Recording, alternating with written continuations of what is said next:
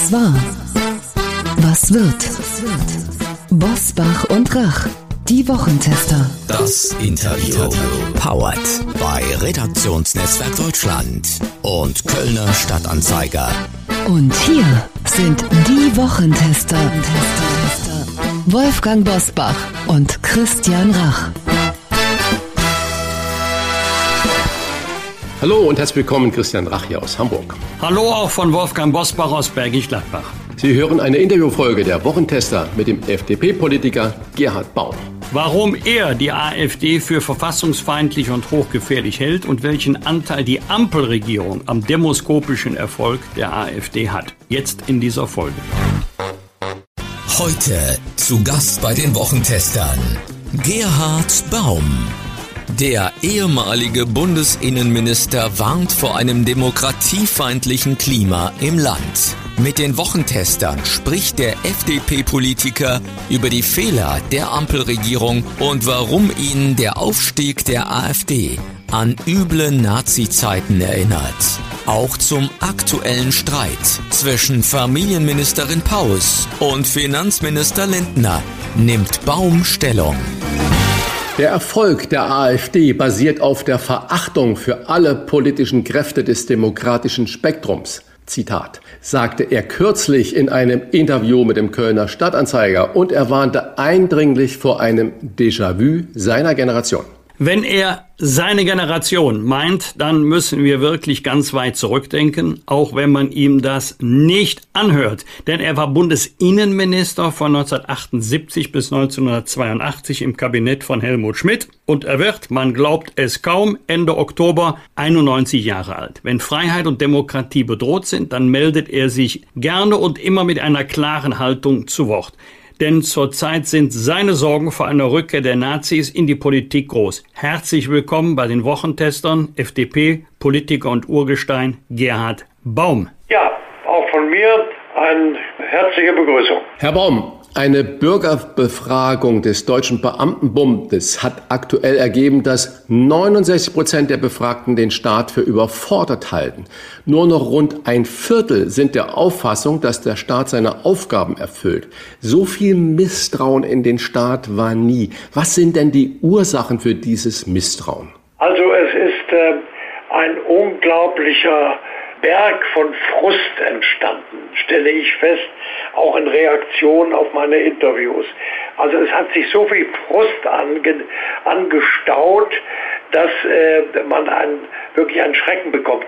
Die Situation ist natürlich außerordentlich komplex. Ich habe eine so eine solche globale Vertrauenskrise mit so vielen Ursachen in meinem Leben eigentlich noch nicht erlebt.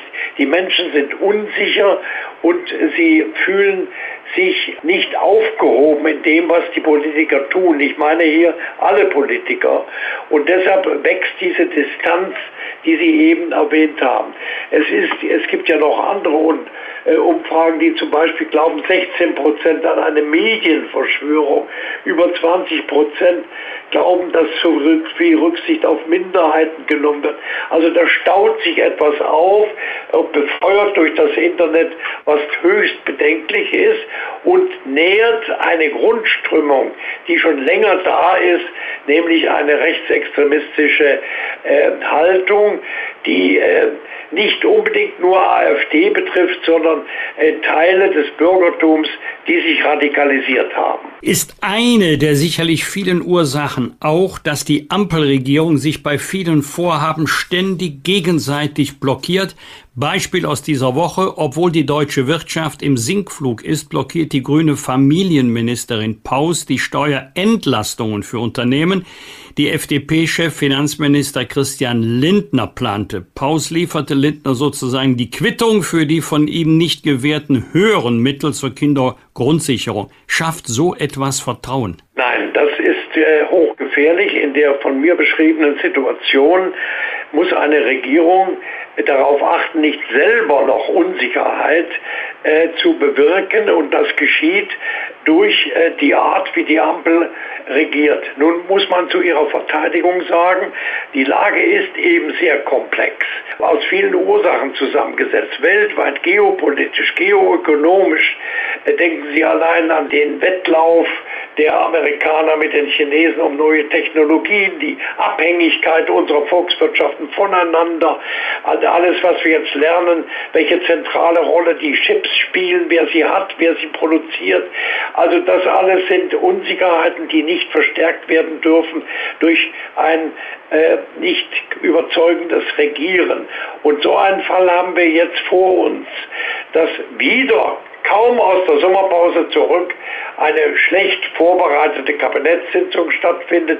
Die, die Mitglieder des Kabinetts streiten sich außen, obwohl, ich habe das heute nochmal nachgelesen, äh, in der Geschäftsordnung der Bundesregierung äh, steht, dass sie sich bei Meinungsverschiedenheiten einigen sollen, Verständigungsversuche machen sollen.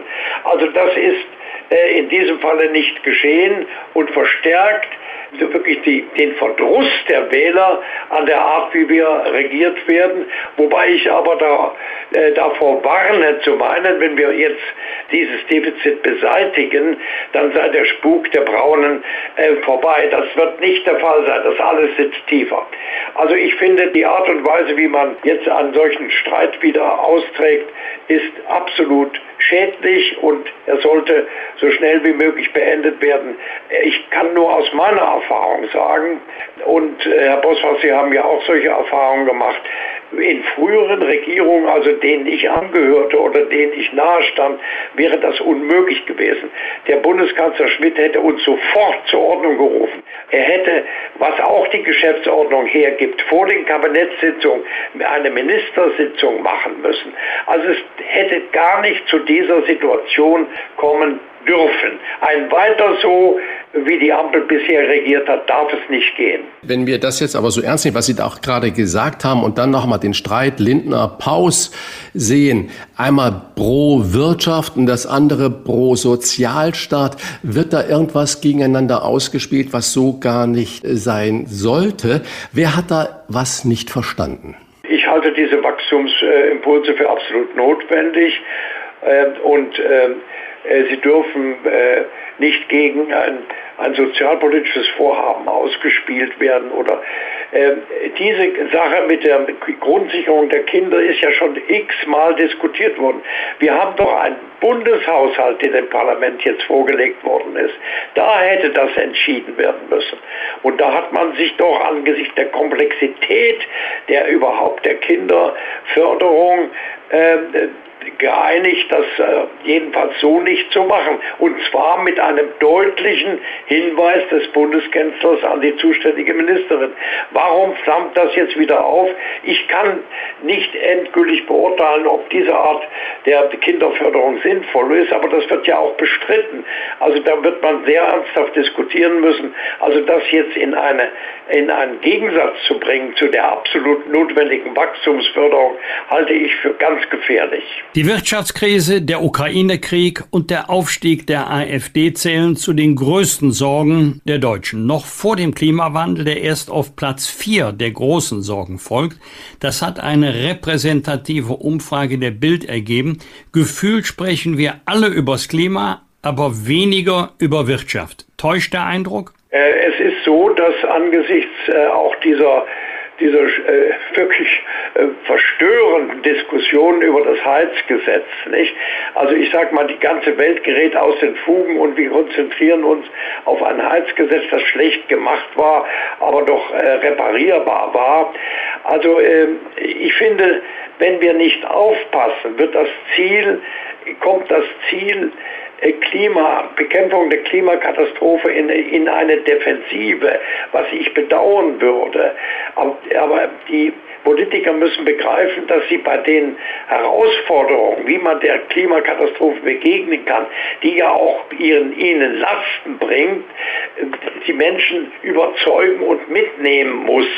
Nicht wahr? Sonst gefährden wir diese, diese Zielsetzung und der, äh, die Menschen werden, werden äh, dieses Ziel nicht mehr so nachdrücklich vertreten wie bisher. Ich halte das für eine große Gefahr. Wir brauchen Wirtschaftswachstum auch und gerade um die Klimaziele umzusetzen, die ja dazu führen in unserer Gesellschaft, dass wir innovativ werden.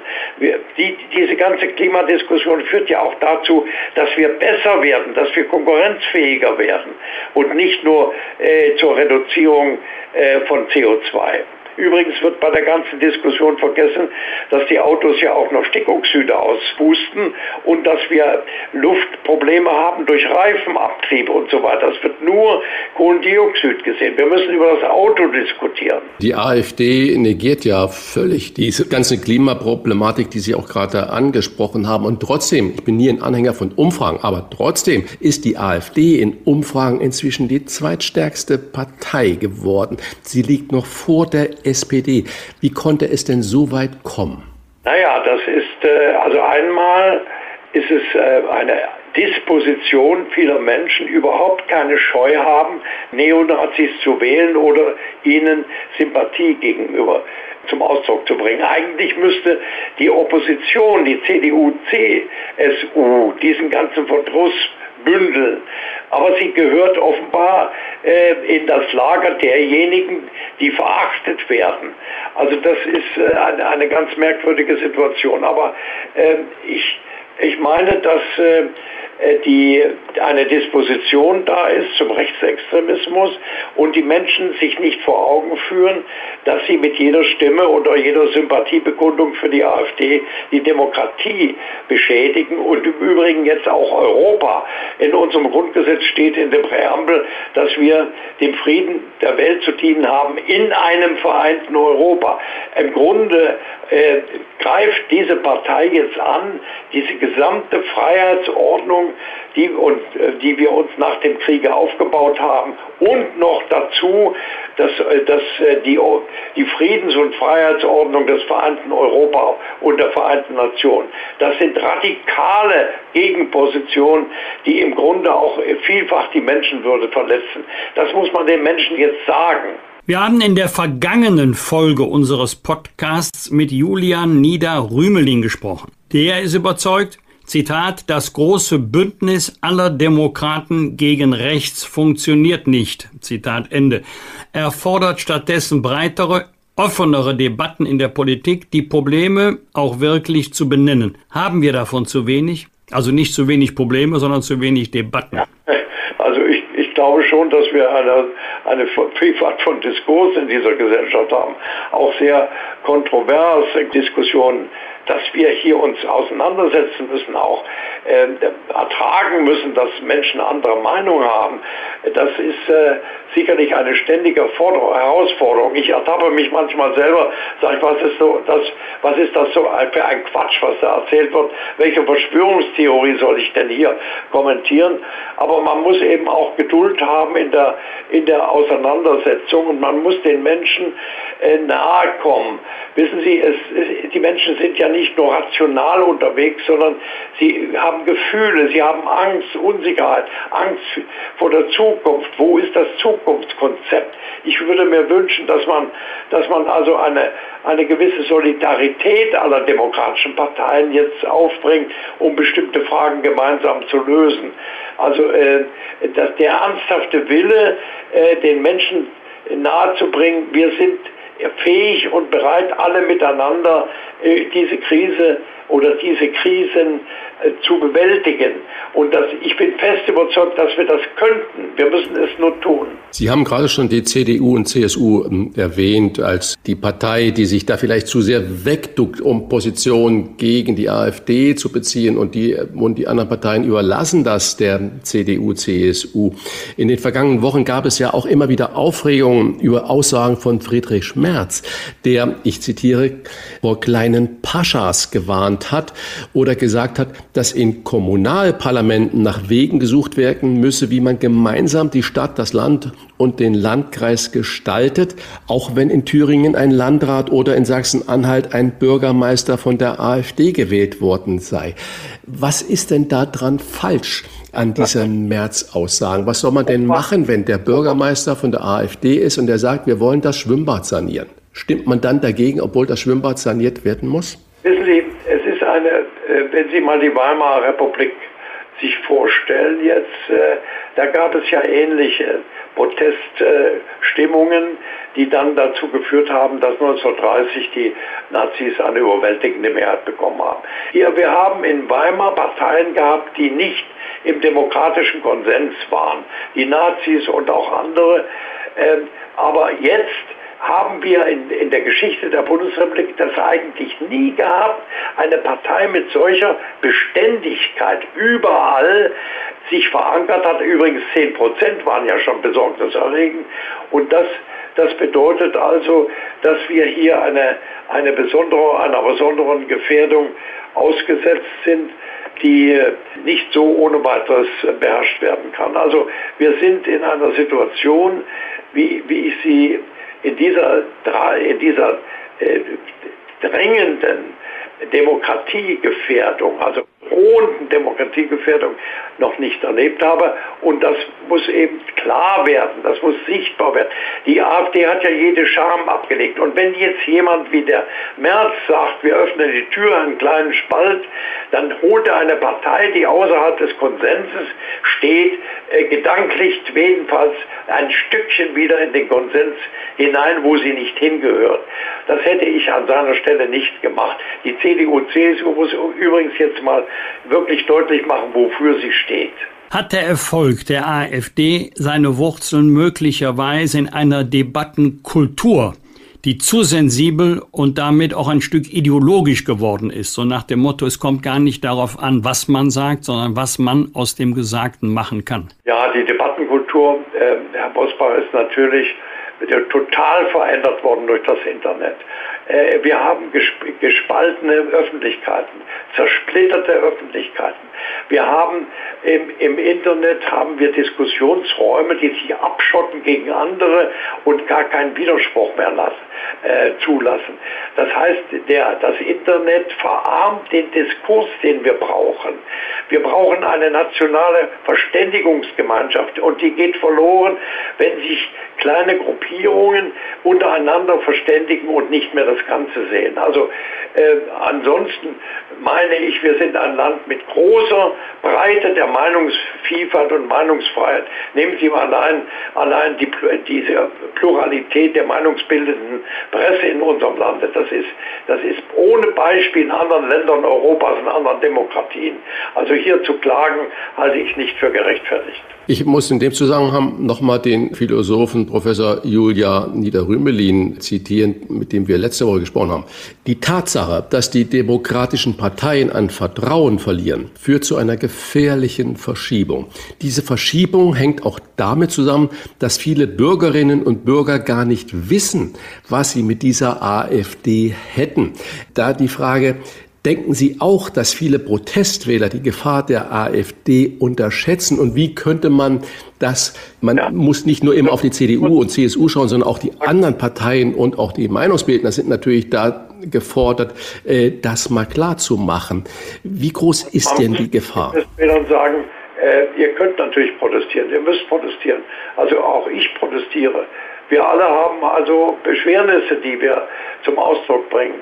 Aber diese Protesthaltung darf nicht dazu führen, dass wir Leute, die die Demokratie ernsthaft in Frage stellen, äh, als Protestsammelbecken nehmen und damit etwas bewirken, was wir möglicherweise gar nicht wollen. Das heißt, das Wichtigste ist, dass wir jetzt die Gefahr wirklich benennen und den Menschen sagen, äh, einige sicherlich auch mit Überzeugungs erfolgen, das ist der falsche Weg. Aber ich warne davor, es gibt eine nationalpopulistische Strömung, die sie ohne weiteres nicht wegkriegen.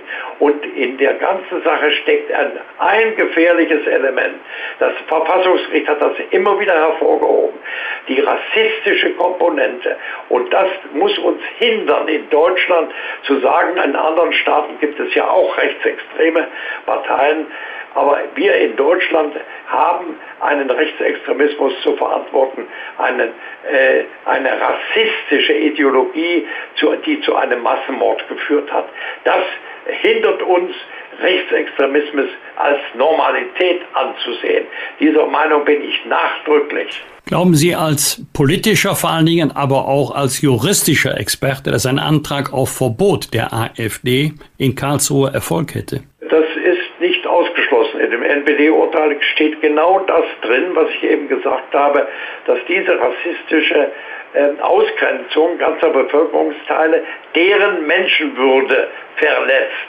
Also wer nicht von hier ist, ja sozusagen, der wird ausgegrenzt und das ist absolut verfassungswidrig und äh, ist ein Verstoß eben gegen Artikel 1. Ich will das nicht ausschließen, das muss man prüfen. Ich würde das im Moment aber nicht bewegen. Im Grunde müssten wir zunächst alles tun, um politisch äh, zu agieren und nicht äh, Karlsruhe zu Hilfe rufen. Das kann man und wird man auf Dauer nicht ausschließen können, aber das ist wirklich das letzte Mittel. Karlsruhe ist ja die eine Seite und die andere Seite sind ja so Kommentare, wie viele sagen, nicht so viel über die AfD reden. Wer die AfD ständig als Bedrohung brandmarkt, treibt ihr noch mehr Wähler zu und so weiter und so fort. Das ist ja so die Sprache, die man so oft hört. Was empfehlen Sie denn? Wie geht man denn in der Öffentlichkeit mit dem gesprochenen Wort oder in dem geschriebenen Wort mit der AfD um? Man muss darüber reden. Wissen Sie, wenn jemand krank ist und sagt, na, ich möchte aber über meinen Leberkrebs überhaupt nicht mehr reden. Es ist, äh, äh, ich, offenbar geht auch der Bundeskanzler davon aus, dass er durch eine, äh, durch eine klare, wenn er Klartext redet, diese Leute aufwertet. Aber die sind da. Was soll denn eigentlich noch passieren? Glaubt man denn durch Schweigen, durch Verharmlosung die Sache äh, mildern zu können, das ist ein vollkommenes Fehlurteil. Und man, man erinnere sich bitte nochmal an Weimar. Da hatten Teile des Bürgertums sogar dem Ermächtigungsgesetz zugestimmt. Sie glaubten, das wird nicht so schlimm. Äh, wir sind natürlich nicht in Weimar, wir sind in einer gefestigten Demokratie, aber ich warne davor, einfach zu sagen, das geht wieder weg, wenn wir nicht darüber reden. Vollkommen falsch. Ist es nur die Aufgabe der Union, die AfD wieder kleiner zu schrumpfen, oder ist es auch die Aufgabe der anderen Parteien? Und was raten Sie Ihrer Partei? Also es ist die Aufgabe aller Bürger, äh, vor allen Dingen, Herr Bosbach, der Funktionseliten. Nicht? Also die Leute, die in dieser Gesellschaft was zu sagen haben, sind ja nicht nur Parteien. Ich weiß, noch, ich weiß nicht, welchen Einfluss noch die, die Kirchen überhaupt noch haben. Aber es gibt ja in dieser Gesellschaft meinungsbildende äh, Elemente, Einzelpersonen, Organisationen. Es sind nicht nur die Parteien.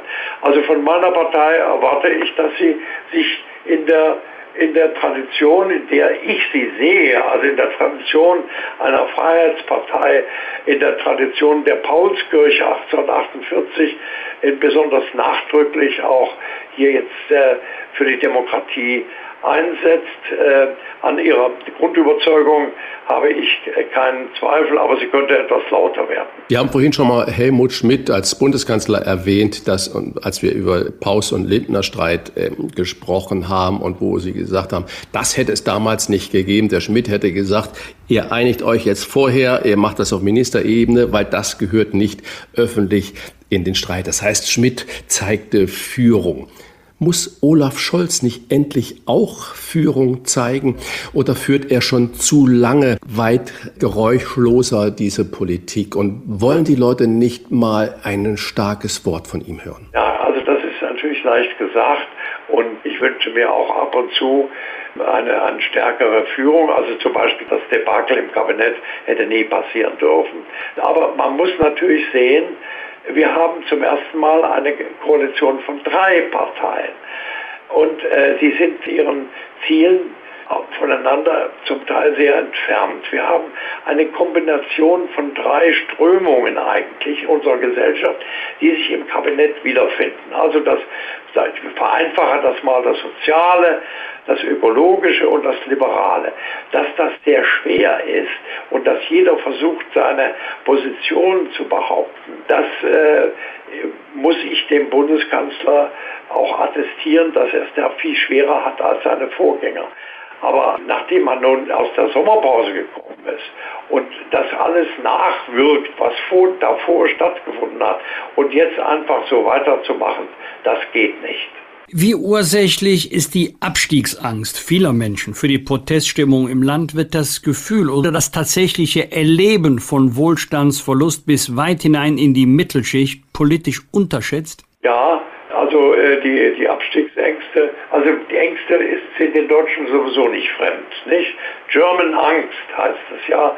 Die Angelsachsen gucken da etwas äh, äh kritisch auf uns. Also diese Abstiegsängste sind da und man, das erfordert eben, dass man den Menschen sagt, wo geht eigentlich die Reise hin? Einen Gesamtzusammenhang herzustellen, eine, eine Perspektive. Wissen Sie, man arbeitet an verschiedenen Baustellen des Hauses, sagt aber nicht, wie das Haus insgesamt aussehen soll, wie wir in fünf oder zehn Jahren miteinander leben werden, was die großen Herausforderungen der Demografie beispielsweise bedeuten, dass Erwerbstätige wegfallen äh, durch Geburtenarmut und dass wir im Jahr 400, mindestens 400.000 neue Arbeitskräfte von außen brauchen, müssen wir den Menschen erklären. Man muss ihnen sagen, hier gibt es eine Perspektive. Wir haben, wir haben ein Ziel. Wir haben auch Hoffnung, dass wir bestimmte Dinge regeln können und, und dazu brauchen wir eure Unterstützung. Wir brauchen eure, äh, auch einen Lebensmut die, die Zukunft zu gestalten, die wird ja nicht nur im Bundestag gestaltet, die gestaltet jeder für sich selber. Nicht wahr? Die Menschen spüren, es ist etwas anders geworden. Der Ukraine-Krieg kommt noch dazu, nicht wahr? Der, der, der also das, das ganze Völkerrecht zum Banken gebracht hat, aber vieles mehr. Und man muss, man muss den Menschen eine Motivation geben, mitzumachen und auch zu verstehen und auch zu verstehen, dass wir uns nicht mehr länger in einer bequemen Normalität einrichten. Das ist vorbei. Aber Herr Baum, viele Menschen haben das Gefühl, es wird sich unglaublich intensiv, auch mit sehr viel Geld, um die ganzen Minderheiten gekümmert. Wir haben ein wunderbares, viele sagen, überbordendes Sozialsystem. Und jetzt die Frage, kümmern wir uns denn zu wenig um die hart arbeitende Mitte. Ihr verstorbener Ex-Parteichef Guido Westerwelle hat ja dies schon Mitte 2010 noch im Blick, als er anlässlich der Hartz-IV-Debatte damals sagte, geistigen Sozialismus, den geistigen Sozialismus hat er im Land kritisiert und Olaf Scholz war ja damals ebenfalls im Kabinett äh, viel über ihn her und bezeichnete Westerwells Aussagen, ich zitiere, als irre. Also ich bin gestern durch die Südstadt in wo ich wohne, in Köln gegangen, da wurde äh, der Müll eingesammelt. Und ein Müllwerker kam auf mich, zu, auf mich zu, sagte, Herr Baum, äh, meinen Sie nicht auch, dass wir die hart arbeitende Mitte sind? Also diese Ausgrenzung, es gibt auch eine hart arbeitende, wenn man schon in Schichten redet, Unterschicht. Also ich spreche alle hart arbeitenden Menschen an und nicht nur irgendwie eine, eine Schicht. Das, das ist ein falscher Zungenschlag, den würde ich vermeiden. Und diese, dieses Vorurteil, hier leben Leute auf unsere Kosten, nämlich die Asylbewerber das, oder andere, die, die Ukrainer, das ist natürlich äh, absolutes Brand, Brandbeschleuniger für die AfD. Das muss man alles versachlichen. Warum haben wir denn dieses Problem mit den Einwanderern, mit den Migranten, mit den Flüchtlingen. Was passiert da? Was können wir dagegen tun? Alles sehr, sehr schwierig. Populistische Lösungen gibt es hier nicht. Hier gibt es ganz schwierige Situationen. Wie kriegen wir Leute in die Heimatländer zurück, wenn sie ihre Pässe verbrannt haben? Und alles Mögliche ist da zu bedenken dass hier Leute Schmarotzen auf unsere Kosten nehmen. Das mag im Einzelfall das sein. Übrigens tun das auch Deutsche, nicht wahr? Deutsche, die hier äh, angestammt leben. Ich wehre mich gegen dieses Vorurteil. Es ist zu billig. Nicht auch diese äh, im Winter, nicht wahr? Die Überlegung, warum sollen wir denn für die Ukraine frieren? Nicht wahr? Eine unglaubliche Äußerung von Herrn Kubicki auch noch. Also äh, wir haben bestimmte soziale Verpflichtungen. Man soll mir jetzt mal sagen, welche Soziallasten eigentlich abgebaut werden sollen.